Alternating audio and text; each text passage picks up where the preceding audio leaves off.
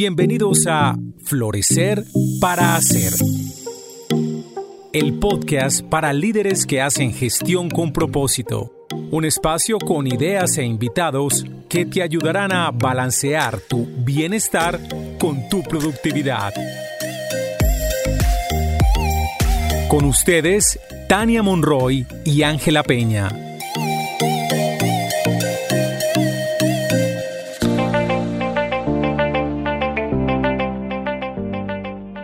Bienvenidos a un nuevo capítulo de Florecer para Hacer. En este podcast tenemos una invitada muy especial, María José Ramírez Botero. María José nos va a hablar sobre el empoderamiento y especialmente sobre el empoderamiento femenino. María José es conferencista internacional, líder y mentora. Comparte inspiración y sabiduría sobre resiliencia, liderazgo y empoderamiento femenino. Su historia de vida está plasmada en conferencias llamadas Instrucciones para florecer en invierno e Instrucciones para ser un alpinista, que es un TED Talk. Tiene un libro próximo a salir, Instrucciones para florecer en invierno. Actualmente es presidente de la Rainvial Colombia, comisionista de bolsa. Antes trabajó en la Bolsa de Valores de Colombia como vicepresidente comercial y en la Superintendencia de Valores de Colombia como delegada de fondos de inversión, donde creó la regulación de los fondos de capital privado. Es socia fundadora de Génesis Gestión de Fondos. Actualmente trabaja en varias juntas directivas. Es miembro de la Junta Directiva de la Fundación Santa Fe de Bogotá, de la Real Colombia, de Corferias y de Asobolsa. Estudió economía en la Universidad de los Andes, tiene un máster en economía de la misma universidad y un máster en relaciones internacionales y finanzas de la Universidad de Chicago en Estados Unidos. María José es una mujer del mundo financiero, pero también del mundo del liderazgo y vamos a escuchar su perspectiva sobre el empoderamiento y el empoderamiento femenino en especial. María José Ramírez, Majo, es un placer tenerte con nosotras acá. Realmente eres una de las mujeres que yo conozco que inspira, para mí inspiras fuerza, inspiras poder y también me conectas con el amor.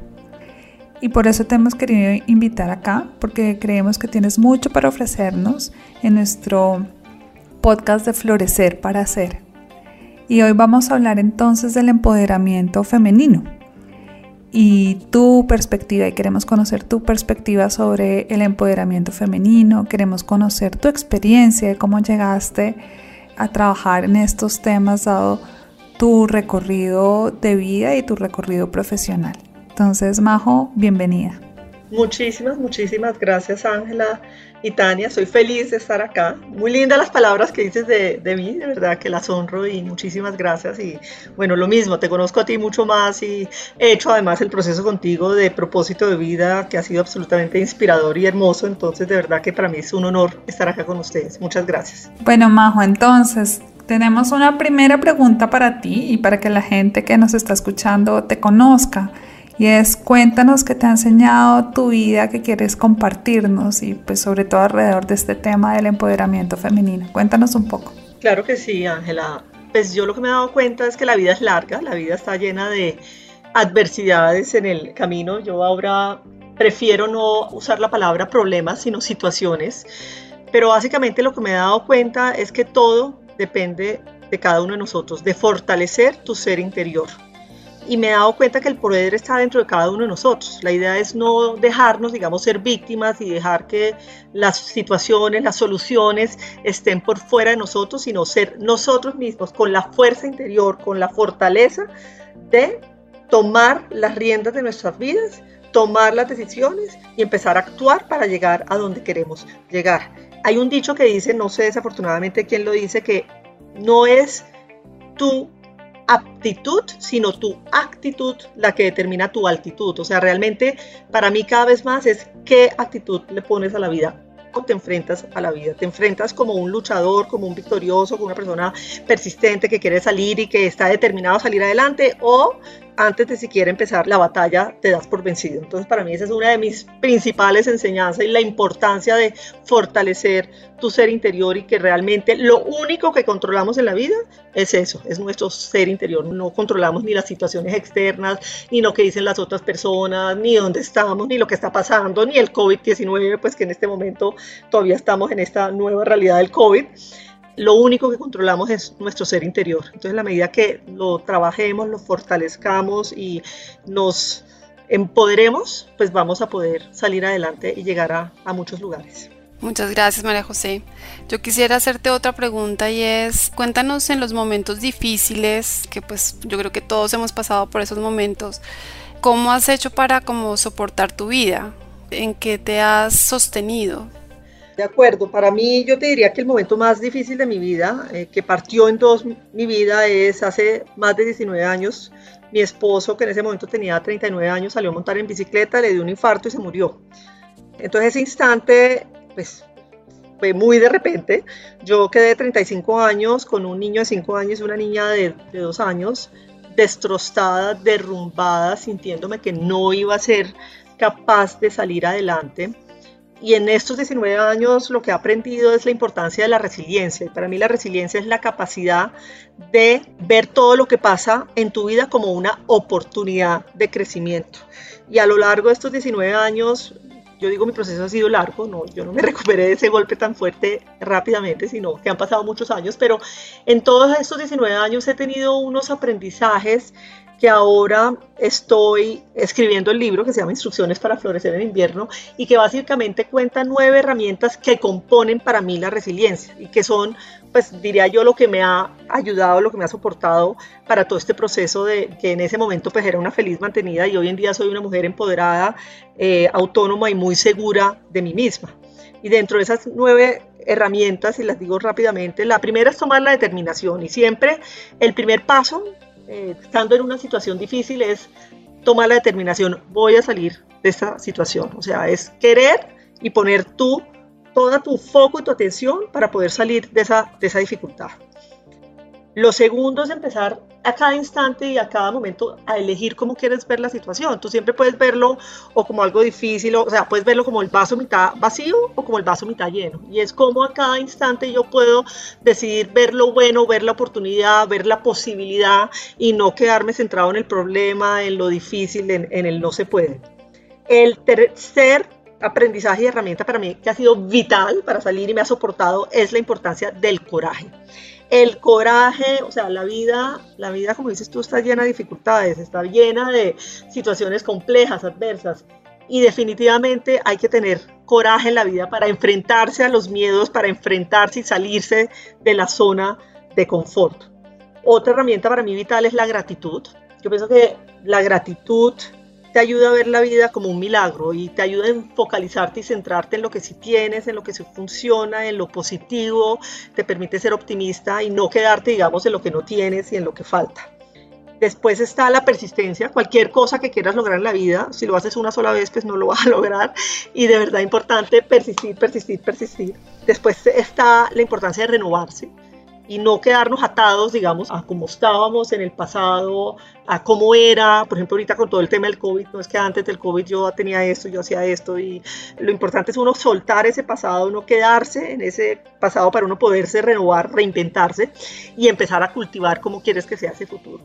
Y finalmente, pues la importancia del ser, fortalecer el ser, que fue un poquito lo que les respondí en la primera pregunta. Ok, muchísimas gracias. Creo que me gusta mucho cada una de las herramientas que nos compartes y creo que algo muy importante es el tema como de la persistencia y de renovarse, ¿no? Recibimos nueva información y como la importante como de darle la vuelta y ver hacia adelante y no como quedarse ahí en un pasado que ya, ya pasó. Así es. Sí. Quería preguntarte, Ari, ¿qué, ¿qué papel ha jugado tu carrera profesional en tu vida? Para mí ha sido absolutamente fundamental tener una carrera. Yo creo que para las mujeres uno de los temas más importantes es tener autonomía. Autonomía para tomar sus decisiones, autonomía para decir si quiere estar en una relación de pareja, si no quiere estar en una relación, si quiere salirse de una relación, digamos, que no, no es constructiva.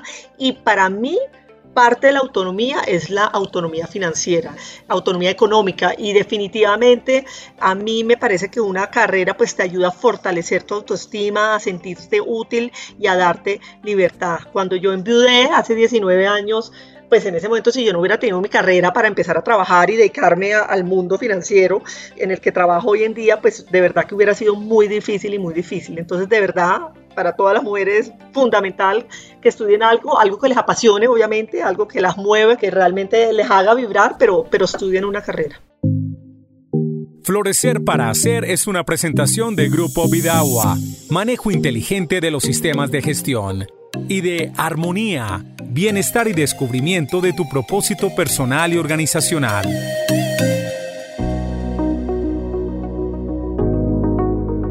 Yo quisiera preguntarte sobre el tema del liderazgo y es qué entiendes por liderazgo desde lo femenino. Mira, para mí uno de los temas más importantes del liderazgo es, es la autenticidad y no querer emular roles preestablecidos o roles masculinos. Por ejemplo, yo trabajo en el mundo financiero, donde puede existir la percepción de que, bueno, para uno escalar en el mundo corporativo, pues entonces hay que, que ser un poco más masculino. Y realmente yo lo que siento es que uno de mis grandes éxitos ha sido basar mi liderazgo en autenticidad, ser fiel a mis principios y a mi forma de ser, eso me parece que es básico. Temas como por ejemplo tener un propósito y una trascendencia en lo que hago, la empatía todos mis compañeros de trabajo, tanto los que están en cargos más bajos como los que están en cargos más altos, con clientes, el tema de balance de vida, eh, de cómo uno también, no solamente el balance de vida, sino también el balance con tus subalternos, de cómo puedes, por un lado, exigir resultados, pero por el otro lado también cuidar de las personas a tu cargo. Y esos son los elementos que yo te diría para mí resumen eh, lo que es eh, algunos aspectos, digamos, de, del liderazgo femenino. Qué chévere, o sea, incluyes mucho el tema de cuidado de los otros, el balance. así es, así es. María José, para ti en esto que acabas de describir tan bonito sobre la autenticidad, sobre lo importante de pararse desde ahí y no estar copiando otros modelos, ¿qué idea tienes para los hombres y las mujeres que nos están escuchando y se conectan con estos conceptos de liderazgo desde lo femenino? Porque tú estás hablando de una manera finalmente de de liderar. Nos gustaría escucharte sobre eso. Para ti, ¿qué significa? Tal vez algo que me gustaría antes de contestarte a esa pregunta y es ahondar un poco en lo que estaba diciendo ahorita Tania de la importancia, digamos, de balance y la importancia de cuidar.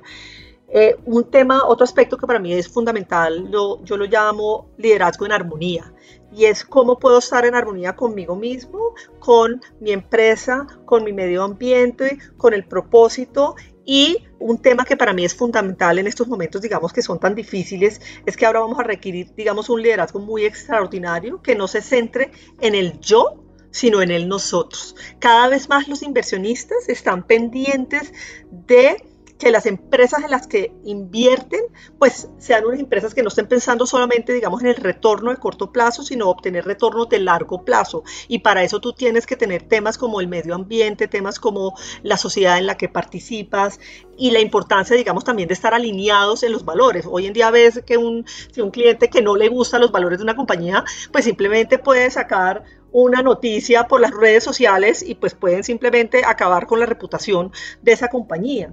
Entonces el tema de la sostenibilidad a largo plazo es un tema fundamental y yo estoy convencido que ahí las mujeres tenemos un, don muy importante en la medida que somos mujeres, tenemos como ese instinto del cuidado del largo plazo, de revisar los riesgos. Entonces, como volviendo a la pregunta que me acaba de hacer Ángela del tema de conceptos de liderazgo, para mí lo más importante es como construir en la complementariedad, en la diversidad y no pensar que uno u otro es mejor. Y es cómo podemos mirar los distintos problemas desde distintos ángulos, complementándolos. Recientemente, digamos, la, la información lo que te dice es que tú deberías tener la diversidad dentro de tus compañía debe emular la diversidad de los clientes a los que les estás ofreciendo. Entonces, pues, si estás ofreciendo una prenda femenina y todos los que trabajan en la compañía son hombres, pues es muy difícil realmente entender cuáles son las necesidades, las preocupaciones, los riesgos de sus clientes. Entonces, para mí lo más importante es cómo podemos construir y obtener, digamos, los beneficios de la diversidad en las compañías. Muchas gracias, María José. Y ya, digamos, como pensando en, hacer un cierre, quisiéramos que nos contaras ya los beneficios para ti, para tu propia vida, de liderar así desde lo femenino, desde esas características que nos compartes del cuidado, del balance. ¿Qué beneficios ha traído esta forma de liderar para ti? Mira, yo creo que una gran satisfacción personal el sentirme que como actúo como estaba diciendo, es en armonía con lo que yo siento, conectado, digamos, con mi propósito, que está además conectado con los intereses, necesidades de las personas que me rodean. Entonces yo creo que es una satisfacción total poderme sentir que efectivamente he actuado de una manera auténtica, que he actuado en armonía con mi propósito y con gran empatía y balance de vida. Como que es una combinación y un balance entre lo que son para ti los valores más importantes y lo que tú le estás dando como al mundo, de alguna manera, ¿no? Así es. Yo creo que uno tiene que ser íntegro, íntegro para adentro y, íntegro hacia afuera. Yo por lo menos puedo dormir en paz todas las noches diciendo, oye, yo traté de dar lo mejor de mí hoy, traté de ser una buena persona, traté de impulsar y de poner mi granito de arena en el mundo y qué chévere, yo creo que lo más importante es esa satisfacción personal y sentirse uno que está haciendo las cosas bien y que está sembrando una semillita, digamos, para que florezca más adelante, ya sea en la compañía, ya sea en las personas que me rodean, ya sea en donde yo interactúo.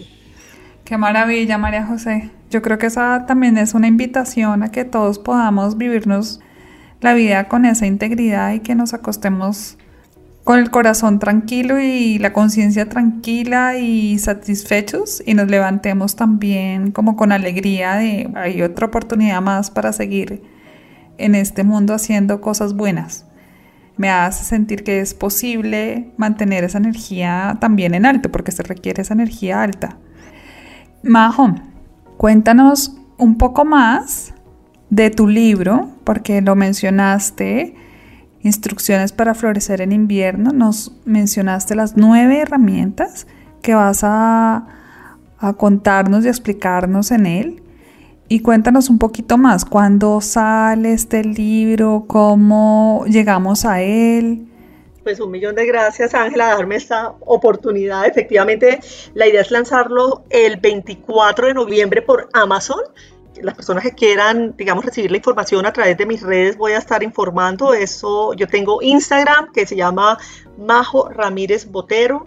También tengo Twitter que es Majo Ramírez Co. O también tengo un fanpage en Facebook que es María José Ramírez. Entonces ahí voy a estar contando de la fecha, digamos, del momento del lanzamiento del libro. Y efectivamente la idea del libro es por un lado inspirar y a demostrar que sí se puede, sí se puede florecer en invierno, sí se puede estar en una situación de dificultad, de tristeza, de desasosiego, sintiéndose que uno simplemente no va a poder salir adelante. Y así era un poco como yo me sentía hace 19 años cuando se murió mi esposo.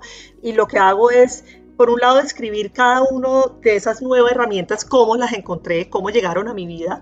Cuento varios momentos distintos de mi vida de cómo los he usado. Y después también hay una parte práctica de ejercicios porque obviamente uno obtener, digamos, la maestría en una de estas herramientas, pues no basta solo con leerlos, sino que es importante también aplicarse a hacerlos y a tratar de poderlo incorporar. Para mí la resiliencia es como un músculo que uno puede desarrollar como ser humano y en la medida que desarrolles la resiliencia pues te va a dar la fortaleza para salir adelante de cualquier dificultad que tengas en la vida. Entonces pues me fascinaría que lo miraran ahí de, verdad que abierto mi corazón, mi vida, he sido súper abierta en contar como todas mis experiencias, cómo he obtenido los aprendizajes y cuáles han sido esos ejercicios y herramientas que me han servido a mí personalmente para poder lograr salir adelante.